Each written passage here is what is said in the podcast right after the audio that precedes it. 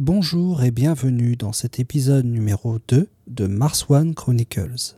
About three days and 200,000 miles into the flight, Mission Control did miss the significance of a cryptic message from the astronauts. Yeah, any idea where the uh, influence is with respect to us?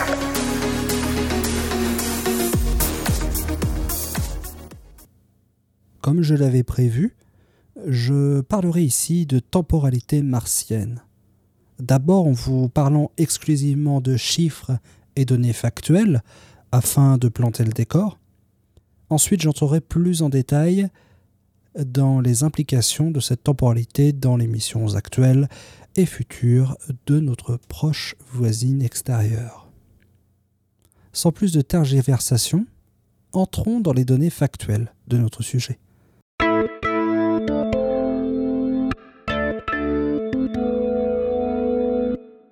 Mars, comme vous le savez, a une orbite bien plus grande que celle de la Terre, de 228 millions de kilomètres en moyenne, moyenne car elliptique.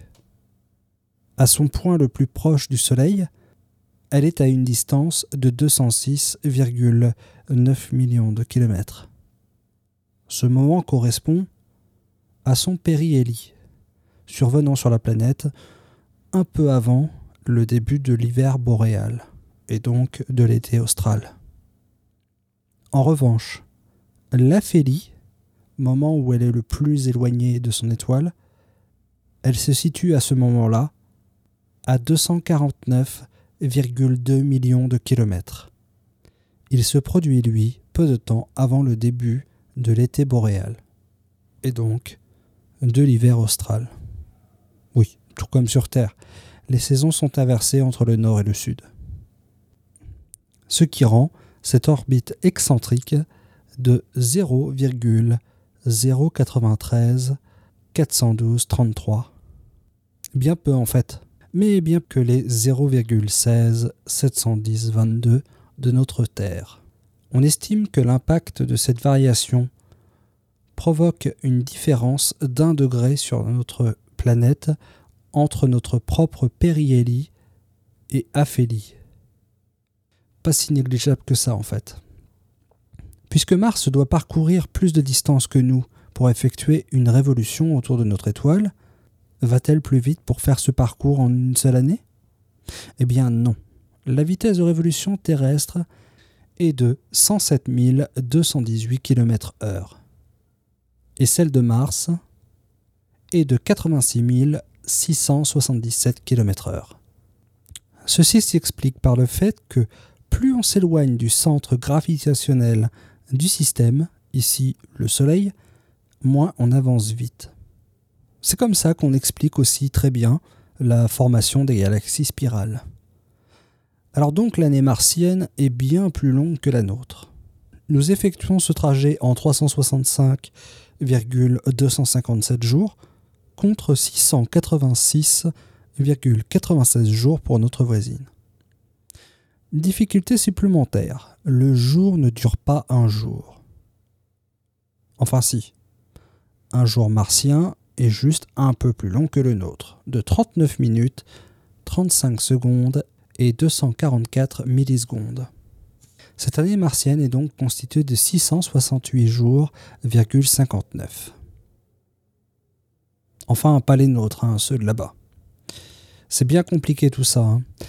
La majorité s'accorde donc pour désigner cette nouvelle unité de sol, donc une période solaire. C'est plus simple d'avoir un nom différent pour une unité différente. Mais là s'arrête le consensus international. Car pas la peine de chercher une horloge martienne unique. Entre les partisans d'une horloge strictement identique à la nôtre, mais en ajoutant le surplus simplement en fin de journée, ceux qui copient proportionnellement notre système, donnant ainsi une seconde valant une seconde et 27 millisecondes, et surtout pas de nom spécifique. Et puis le troisième camp, du tabula rasa.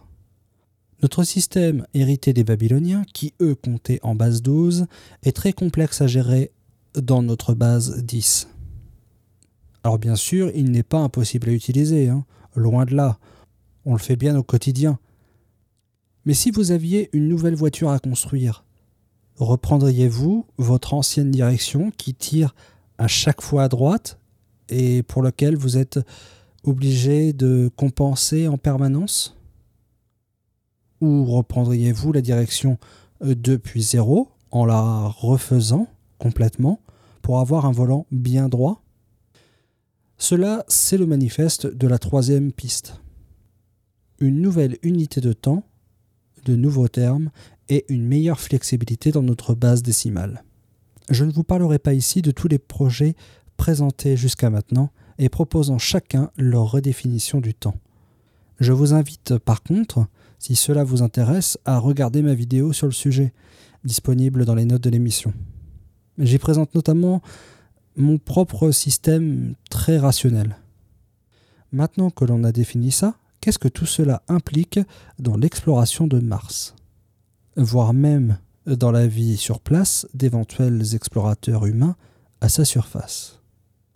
On peut déjà parler de l'année martienne en rapport avec celle de la Terre. Pour envoyer une sonde, un rover, un orbiteur ou un équipage, nous devons attendre le bon alignement planétaire afin d'économiser en temps de voyage et du même coup en coût financier.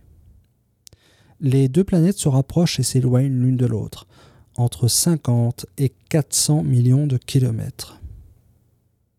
C'est environ tous les deux ans qu'un lancement est envisageable. Il faut donc bien prévoir les dates de ces congés, hein. sinon c'est deux ans de plus en tête à tête avec la machine à café du bureau. Cette distance variante implique pour les missions robotiques actuelles d'avoir des engins assez autonomes sur une période oscillant entre 3 minutes et 7 secondes au mieux pour une transmission, quand les deux planètes sont plutôt proches, mais peut atteindre 20 minutes et 57 secondes en période d'opposition des deux planètes. Il faut donc oublier la transmission radio pour commander depuis la Terre les déplacements et les actions de l'appareillage sur place en direct. Et tant qu'un nouveau moyen de transmission se basant sur l'intrication quantique ne sera pas mis au point, il faut rendre autonome tout ce matériel. Sinon, pas simple hein, l'exploration spatiale. Mais en ce qui concerne la présence humaine sur la planète rouge, moins de problèmes sur ce point de détail de communication. Ça reste handicapant pour les communications, bien entendu, mais surtout si l'on veut converser. Les échanges pouvant prendre quelques minutes jusqu'à plus de 1h20. Parlons un peu des conséquences biologiques pour l'adaptation de l'homme à la durée d'un sol. A priori, 39 minutes et quelques par jour de décalage, pas de souci avec l'horloge interne. Et pourtant, lors de l'expérience de simulation Mars 500, où six volontaires enfermés dans un petit habitat pour imiter un module spatial et un habitat martien, ont suivi ce rythme durant une fraction de leurs 520 jours de simulation. Le résultat fut perceptible dans leur comportement on nota une sédentarisation de l'équipage et le ressenti par eux-mêmes d'un besoin d'une grande période de repos dans la journée. Oubliez donc pouvoir faire plus de choses en allongeant vos journées. Pour ma part, j'essaye actuellement de suivre ce rythme et de faire régulièrement un rapport vidéo de l'expérience. Ça fait déjà 4 jours que je suis calé sur l'heure locale du site de Mars 3, première mission à s'être posée sans encombre dans l'hémisphère sud de la planète le 2 décembre 1972. Je vous en dirai plus dans un prochain Mars One Chronicles. En tout cas, pour le moment, je ne vois aucun effet ni positif ni négatif. Mais après 4 jours, c'est pas non plus étonnant. Juste une petite information pour terminer. En isolement total du monde extérieur, une étude a démontré que l'être humain avait un rythme circadien euh, d'un peu plus de 24 heures, s'approchant plus des 24 heures et 30 minutes. À voir donc dans les prochaines années, quand euh, l'homme ira sur Mars, quel est réellement l'impact de ce rythme différent de la Terre? Sur son organisme. Pour terminer cet épisode, je voulais vous parler des saisons martiennes. Pas du temps qu'il fait, la météo est assez complexe sur cette planète pour faire l'objet d'un épisode au complet. Juste donc de ces rythmes saisonniers. En raison de l'excentricité de l'orbite, Mars connaît des saisons très inégales. Fermez les yeux, enfin si vous le pouvez au moment où vous m'écoutez. Pas la peine d'avoir un accident non plus. Représentez-vous un ovale deux fois plus large que haut. J'exagère ici les proportions pour bien vous faire comprendre le phénomène. Tracez-y deux droites, passant toutes les deux par le centre, une horizontale et une verticale, donc perpendiculaires entre elles. Maintenant, déplacez ces deux droites ensemble vers la gauche de l'ovale, d'une distance assez importante pour bien distinguer le centre de l'ovale et le centre des droites. Une fois cette translation faite, on est bien d'accord que les intersections entre ces droites et l'ovale sont bien plus rapprochées entre elles à gauche que l'intersection perdue toute seule à droite du Soleil. C'est ce simple fait d'excentricité qui explique la grande différence de durée des saisons entre elles. Ici, les quatre points d'intersection représentant chacune le début d'une saison. Je vais vous donner ici les durées de chacune d'entre elles pour l'hémisphère nord. Pour le sud, il suffit juste d'inverser. L'été devient l'hiver, l'automne devient le printemps et ainsi de suite. Le printemps dure 193,3 sols. L'été 178,64. L'automne, la saison la plus courte, 142,7. Et enfin l'hiver, 153,95. Une illustration est disponible dans l'article de l'émission afin de mieux comprendre. À l'oral, ça passe peut-être pas aussi bien qu'on le voudrait.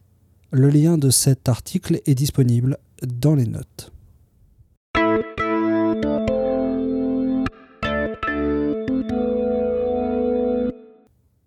Et eh bien voilà, je pense avoir fait le tour des sujets que je souhaitais traiter ici. Je vous dis donc à la prochaine. Je vous parlerai très certainement de météorologie martienne, un sujet bien intéressant, comme toujours. Mais en attendant, n'hésitez surtout pas à visiter mon site internet glebcreation.fr, g l e b. À la rubrique podcast, vous y trouverez bien sûr l'article de cette émission mais aussi d'autres émissions tout aussi intéressantes. Et vous pouvez également m'envoyer un mail à moc, M-O-C, Mars One Chronicles, at glebcreation.fr.